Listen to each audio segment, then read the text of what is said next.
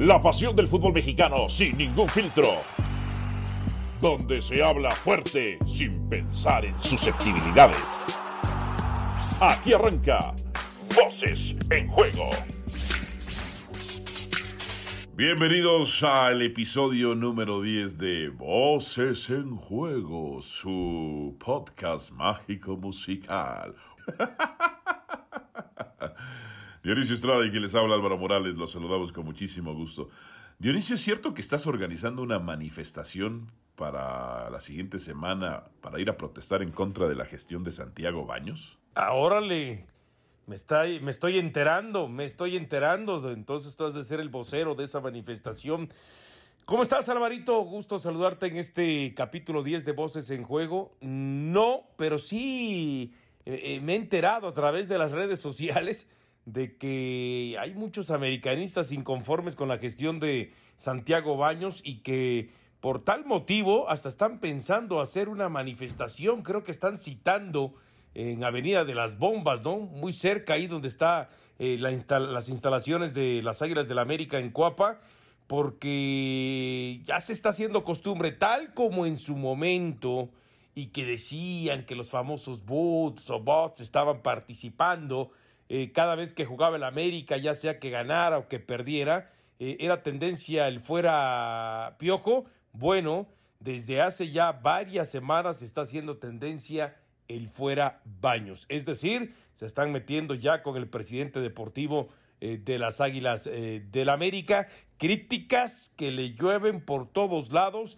de acuerdo a las contrataciones, Alvarito, que llegan y duran tres, cuatro, cinco meses en el América, o a lo mucho un año y ni siquiera de jugadores eh, que terminan teniendo minutos de juego, o de que por qué, este, en lugar de pensar en traer a 10, no trae a 2, este, y que se gaste el mismo presupuesto. Pero sí, sí, sí, sí. No sé si tú como máximo americanista declarado quieras ir a esa manifestación. ¿Como el águila mayor? Sí, sí. Exactamente, exactamente. Sí, diría como el águila mayor, pero... Eh, a ver, el sagrado americanismo, el único ente exigente de nuestro fútbol, tiene todo el derecho de exigir mejores refuerzos y mejores contrataciones y el título, absolutamente el título. Pero aquí el tema es si tú y yo estamos de acuerdo con que Baños se vaya o no se vaya. Ajá, ¿y tú qué piensas? Si no da títulos, se tienen que ir todos, ¿eh? Todos, incluyendo los Baños, por supuesto. Por supuesto. Y entre ellos Solari, me quiero pensar también, ¿no? Eh, no, no, no, si Solari me tiene, pero en c... perdóname. ¿Pero por qué o qué? ¿Qué fue lo que pasó o qué? Mira, cuando sale con esta mamada, disculpa que lo diga así, de... Esta jalada, para que no se escuche tan... Tan, tan, tan, tan, tan, tan, tan fuerte. Altisonante. Sí, sí, sí, sí, sí. Cuando sale con la, con la jalada esa de que estos chorros baldano menotistas, eh, que cómo hay, cómo, hay, cómo hay gente que le gusta caer en los choros baldano menotistas. No, no, no, no, y en ese sentido, eh, este, la industria baldano menotista pues la ha hecho bien, ¿no? Pues ahí tiene a su... Tiene a su séquito de imbéciles que caen, ¿no? Que, que porque creen que ya leen dos libros de ellos, ya saben, ya saben de fútbol, ¿no? Porque leen las columnas, o porque se tragaron todas las conferencias en su momento de estos personajes, pues ya saben de fútbol, ¿no? Eh, cuando la verdad es que, no sé si te recuerdas tú, Dionisio Estrada, yo me acuerdo perfectamente, era un adolescente, cuando vino Menotti a la selección mexicana, puras golizas nos llevábamos. Sí, yo recuerdo aquella goleada. Puras golizas, ¿no? O sea, a mí cuando me dicen, no, es que le cambió la mentalidad al jugador mexicano. A ver, en México 86 llegamos a cuartos de final. Para el 94 nos quedamos en octavos. O sea, ¿de qué me hablan? Con Menotti nos llevábamos puras golizas. O sea, el, huracán del 73, aquel de Hausemann, se manejaba solo, era un equipazo. Aquel que hizo campeón, aquel con el que quedó campeón. Quedó campeón con una selección argentina durante la dictadura militar, que no me vengan. Con el Barcelona de Maradona, solo pudo ganar la copita. Ay, es que se fracturó Maradona. No, no, no, no. Estamos hablando en términos globales. La lesión es una cosa particular. Y con la selección mexicana, puras goleadas nos llevábamos con Menotti.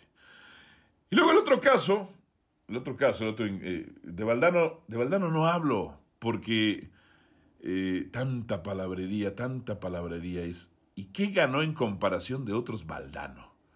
O sea, cambió y revolucionó el fútbol mundial. No, no, no. Encontraron ahí, encontraron ahí su nicho para imbéciles, ¿no? Los choros Valdano menotistas. Y esto es lo que me molesta y en de, de Santiago de Solari. Que cree que con el verso puede venir a, a conquistar a la América. Y no, no, no, no. Eso déjaselo para Chivas o Pumas. O sea, cuando Chivas, cuando llega Almeida, pues es como, y yo hago referencias incluso a la visión de los vencidos eh, y de Laberinto de la Soledad. O sea, en Chivas sí estaban esperando a Quetzalcoatl. Y, es, y ese era, y ese sí era eh, Almeida. Para el, para el rebaño, para el rebaño, que está perfectamente reflejado en la visión de los vencidos, para el chillarmano perfectamente reflejado en el laberinto de la soledad. Para ellos sí, ellos sí se tragan los choros valdano menotistas. Ellos sí están a la espera siempre de sus quetzalcoatls. En el americano. que, en el americano. Que hablando y el proceso no es el éxito de... En el América el título es el éxito. Sí, y, pero fíjate que es algo que, que pasa mucho allá en la parte baja del continente, ¿no? Porque hace un par de días veía una foto de Oscar Washington Tavares, el profesor, el técnico de la selección uruguaya, justamente este, enfrente de una pared que decía, el éxito es el camino. Les gusta mucho allá abajo. Ah, les, encanta. les, encanta y dicen, y, ¿sabes qué es lo peor? Lo que dices, ¿no? O sea, no estoy hablando de todos, pero sí un gran porcentaje de que seguimos demostrando que somos un país de conquista, porque no solamente vienen los españoles, también vienen de la parte baja del continente con esos choros y terminan conquistando a muchos. Terminan conquistando a muchos. Pero bueno, ya nos salimos un poco quizá del tema de la América y, de Santiago Baños, ¿no? Mira, es, como, es, como Borges. Tú lees a, a Borges y dice, qué bien escribe. Pero, ¿sabes qué? Siempre fue de biblioteca nunca estuvo ahí. Él tiene un texto muy bonito, no digo que no, sobre Billy the Kid, pero sabes que no estuvo en el desierto. Sabes que nunca tocó una pistola. Puros choros, puros choros, puro rollo. Ten cuidado, te puede jugar en contra eso, ¿eh? No, yo estoy, a, yo estoy, a, ver, a ver. Porque la gente, La gente también te puede decir, ah, estos cuates son puros choros. Nunca jugaron al fútbol, nunca tocaron un balón, son puros choros. Pues sí lo hicimos en nuestro llano, en nuestro barrio. No, claro, por supuesto. Es que esa es la parte mm. que mucha gente, cuando ya no hay argumentos. Tú fuiste directivo, no, Claro, pero cuando ya no hay argumentos ni recursos para entrar al tema del debate, entonces lo más fácil es desacreditar al otro diciendo, nunca jugaste fútbol, y mucho menos profesional, ¿no? Claro, claro. No, no pero ese es, es una... Ese es cuando se les acaban los argumentos, ¿no? Tú fuiste directivo de un equipo de, primera división, de, ¿eh? expansión, que tiene más mérito, porque no es solamente tener dinero como en la primera división y comprar lo que quieres, ¿no? Sino te las tienes que ingeniar ahí con cabildeo político. Pero lo que voy es, esto es rollo, esto es politiquería, politiquería barata. O sea, sí hay una politiquería barata, no hay polémica barata, pero sí hay una politiquería barata el rollo. Ah, no, no, no puedes ir al súper y comprar, dame un kilo de polémica barata, un kilo de polémica cara, un kilo de, de polémica fina y un kilo de polémica corriente o económica. sí, sí, sí. polémica es polémica y punto. A ver, el proceso no es el éxito. Ah, que hay un aprendizaje en el proceso, sí, evidentemente. ¿Que es enriquecedor? Sí. Para el americanismo, para aquellos que no se tragan los choros baldano menotistas, que no creen, no creen absolutamente que todo lo que publica el diario El País es verdad. Porque hay como, ¿cómo? ¿Cómo hay? Pero cada pinche zombie. Eh, el título es el éxito, Dionisio. En el América el título es el éxito. Pero hay un sector del americanismo. Por eso, pero sí hay un sector del americanismo que respalda a Solari. No sé si a sus declaraciones, eh, como dices tú, no sé si a su discurso, pero sí, eh, cuando ven que el América termina segundo de la tabla general, eh, siendo el primer torneo de Solari, no conociendo, este, por supuesto, al plantel tal como ya lo conocía Miguel Herrera, además este, e, estableciendo de que cuando se pensaba que Miguel Herrera en su momento lo que tenía era eh, rejuvenecer o reestructurar al equipo, pues resulta que viene Solari y prácticamente con esos mismos jugadores que se decían que se tenían que ir para que América pudiera volar más alto, pues hace, perdón, hace una muy buena campaña en el torneo regular, pero se queda eliminado en cuartos.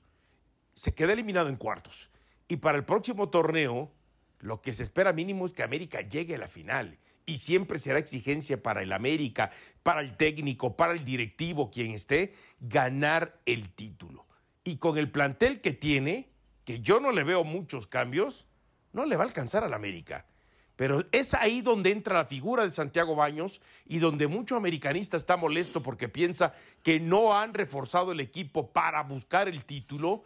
Pero también, ¿dónde están? A ver, hablando de palabrerías, ¿Dónde está entonces las manifestaciones que pueda tener Solari como técnico de inconformidad de decir, a ver, señores, yo estoy en un equipo importante de México. Entonces, por lo tanto, también requiero cierto nivel o calidad de los jugadores. Hasta el momento ha hecho mutis. Hasta el momento se ha quedado callado.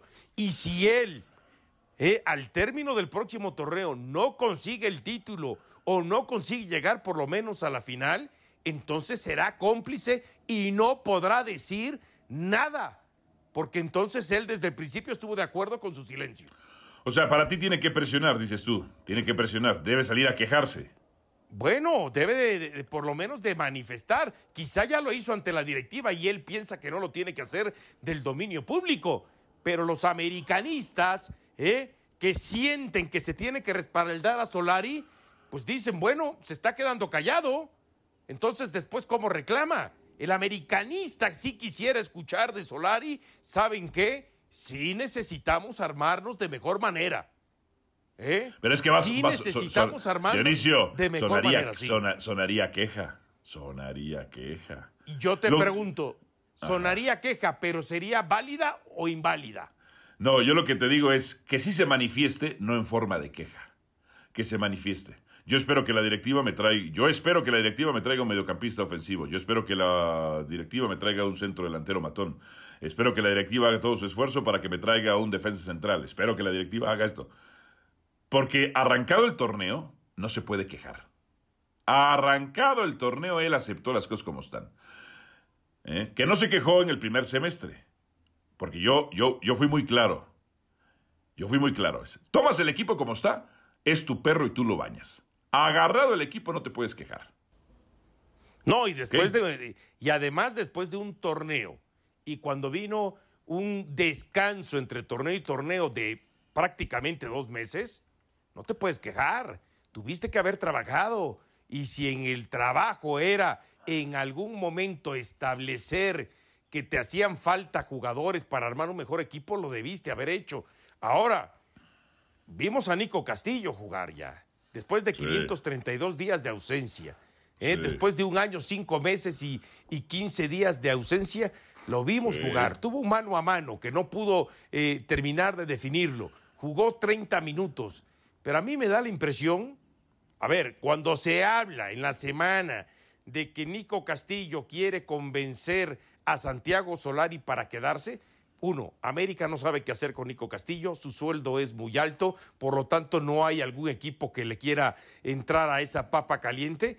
Pero pues dos, América no...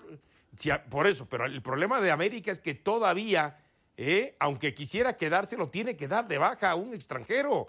Hay que recordar que ahora van a ser solamente 10 extranjeros y ocho podrán jugar en el terreno de juego para este torneo. Entonces ya de entrada América tiene un problema con el exceso de extranjeros. Ahora, en el caso de Nico Castillo, para decir que se lo queden, a mí me da la impresión también que América no quiere correr el riesgo, y no el riesgo de una posible lesión, sino el riesgo médico de que durante mucho tiempo se dijo que probablemente Nico Castillo ni siquiera estaría en condiciones de poder a volver a, este, a jugar en una cancha de fútbol.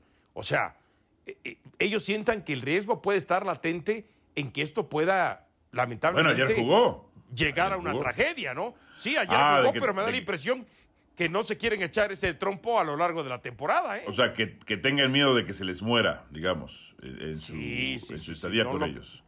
Sí, sí, ah. sí, sí. No, no, no. Ah. Entonces, este. Por eso me cuento contigo, porque siempre vas más allá. Siempre vas más allá. Sí, acuérdate lo que le pasó. Claro, no fue en una cancha, pero fue justamente saliendo del América para irse al fútbol este, del Medio Oriente, creo que de Arabia o de Qatar, lo que le pasó a Chucho Benítez.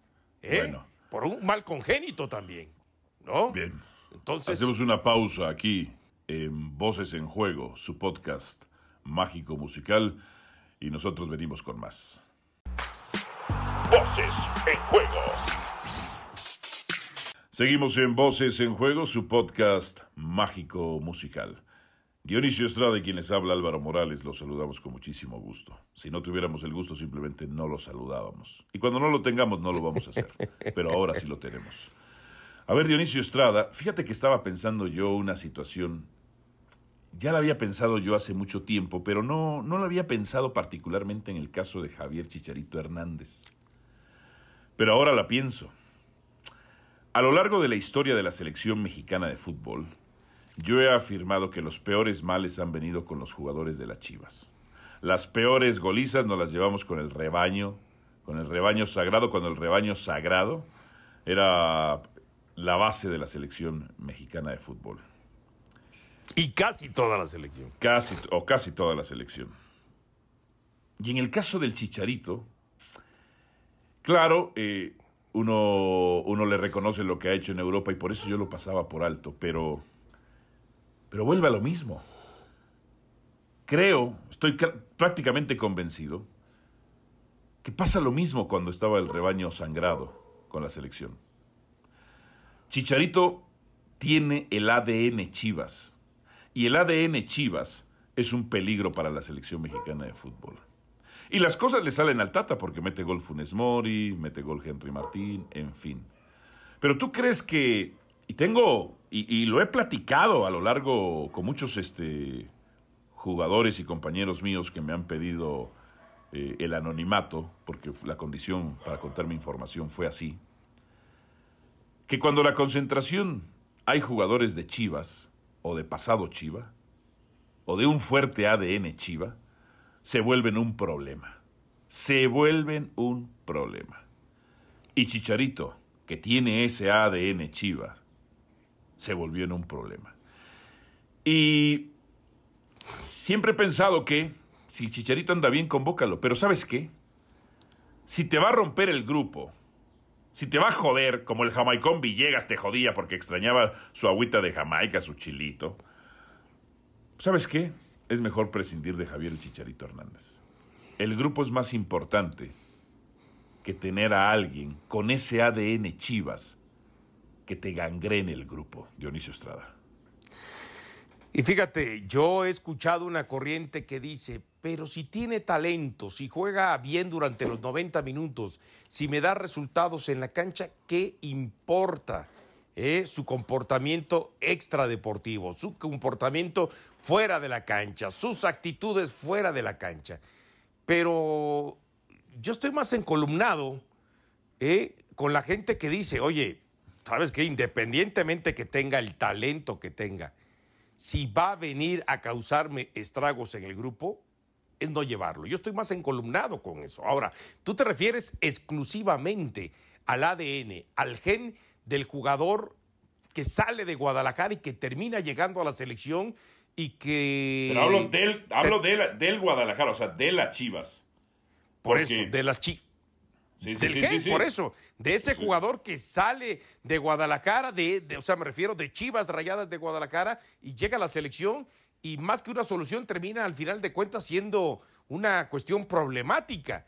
Y, bueno, y no es solamente en el tema eh, de Javier, ¿no? Este, sino ha pasado por ahí con algunos otros eh, elementos últimamente, por ejemplo, el propio Imai eh, nos hacía referencia de que en algún viaje a, creo que a Nueva York, lo que pasó con JJ Macías, ¿no? Bueno. De que, de que se iba a sentar en, en clase turista y que él fue con el cuerpo técnico y le fue a solicitar si él, pagando de su bolsillo, podía este, eh, viajar en clase Premier. Y le dijeron, no, aquí o todos parejos o todos este, eh, chivoludos, ¿no? Y entonces, este, ya desde ahí volvemos este, a lo mismo. Eh, me gusta cuando reinventas, los, me, reinventas los refranes. Sí, sí, sí, sí. No, es que puedes decir boludos y alguno, uy, ¿no? Ya sabes cómo algunos en algunos otros lados le saltan, ¿no? Pero, este. valga eh, madre. pero lo que te digo es de que eh, cuando ven un foco rojo que puede representar un inconveniente, un problema hacia el interior del grupo, bueno, entonces ahí es donde hay que levantar las alertas. Yo coincido en ese aspecto, ¿no? De que si hay alguien que te puede podrir el grupo, pues no lo convoques, por mucho talento que tenga, por mucho talento que tenga. ¿eh? Así sea en este caso el tema de Javier Hernández. Insisto, yo no veo a Javier Hernández en la era de John de Luisa y de Gerardo Martino regresando a la selección nacional mexicana. Tendría que ser algo que de plano tuviéramos mucha mala suerte en aquel que ocupe el centro delantero como para que entonces den a doblar su mano John de Luisa y Gerardo Martino.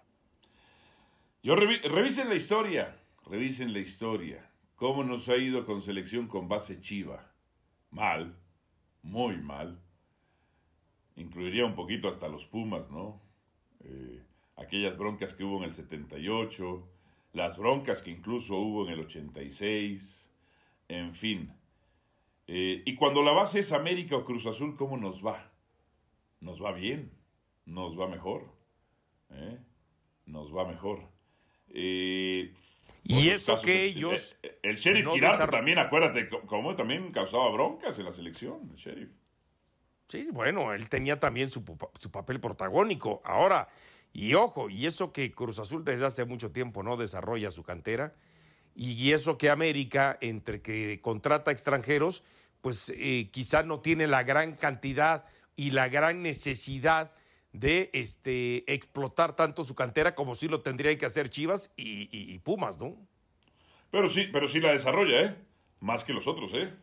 Porque junto con Pachuca y América son los Sí, pero yo lo que te digo es que Chivas tiene que desarrollar 11 jugadores titulares en su cantera y no los desarrolla. No puede, no puede. América, a eso voy.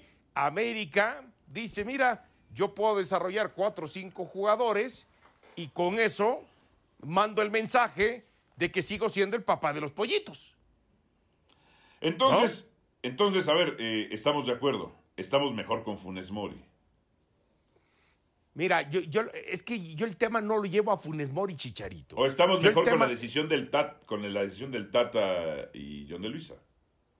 Eh, sí, pero yo no, yo el tema no lo llevo solamente a Funes Mori y Chicharito. Yo el tema que le reclamo, y ahí es donde mucha gente se confunde, mucha gente que nos escucha, eh, es de que queremos proyectar a Chicharito a la selección. No, ahorita atraviesa un buen momento. Yo lo que le reclamo a Martino es que él no haya tenido la confianza en los que estaban abajo de Raúl Jiménez y Chicharito. Y llámese o Henry Martín, o Alan Pulido, o quien sea, o JJ Macías, o quien sea. A eso voy.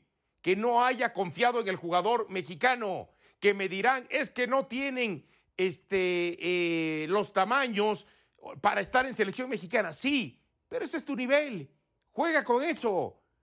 ¿Eh? Eso es a lo que yo voy. El problema no es la batalla Funes Mori Chicharito. El problema es que tú, Gerardo Martino, nos terminaste enviando el mensaje de que no confiabas en los que no se llamaban ni Raúl Jiménez ni Chicharito Hernández. Y sobre ellos pusiste entonces a Funes Mori. Es cierto, es cierto, es cierto. Bueno, eh, no sé si quieres agregar algo más, Dionisio Estrada. Ah, bueno, bueno, y que la gente tampoco se confunda. Cuando nosotros en el lenguaje del fútbol decimos, eh, por la participación de Funes Mori el otro día ante Nigeria, de que este, quien hubiera jugado ahí hubiera hecho lo mismo que Funes Mori, que lo de Funes Mori fue algo aceptable y normal en su presentación, tampoco fue algo extraordinario.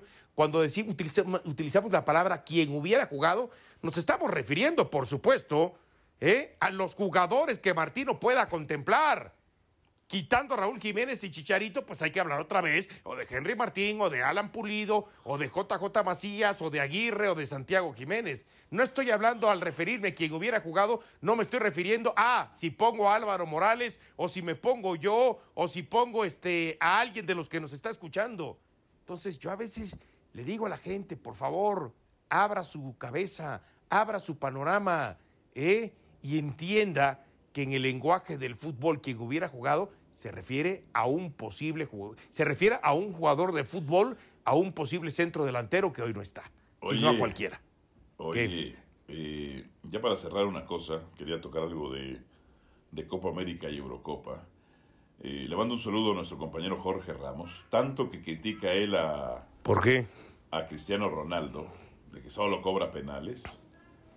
Eh, ¿Cómo viste que Uruguay quedó eliminado porque no tiene un buen cobrador de penales? Ah, ¿No hubieran querido tener un Cristiano Ronaldo o Dionisio Estrada? Pues mira, yo pienso que sí, pero este... Eh, ya ves, ya ves. Eh, por eso no hay que subestimar los penales. Por eso no hay que subestimar, ah, y es que tiene 30 goles y 20 son de penales. No, porque también hay que meterlos, ¿no? ¿Eh? también hay que meterlos. ¿Eh? Nada más. Mira, ahora, yo me acuerdo de aquel caso donde Quiroga, el comandante Quiroga y Alan Pulido terminaron en fase regular con la misma cantidad de goles. Y yo dije, sí, pero todos los, pero ¿cuál vale más? El de Quiroga vale más. Eh, ese co-liderato de goleo valía más porque todos sus goles fueron en movimiento, mientras que Pulido tenía bastantes penales. Pero es el caso particular de la discusión cuál valía más entre los dos. ¿Eh? Pero bueno, Dionisio, eh, mm, te dejo. Próximo, próxima semana nos vemos acá, nos escuchamos en Voces en Juego. Saludos. Si Dios quiere, capítulo 11, aquí nos vemos. Y, si no quiere también, ¿eh? Y si no quiere también. no seas ateo, no seas hereje. No, no lo soy, no lo soy.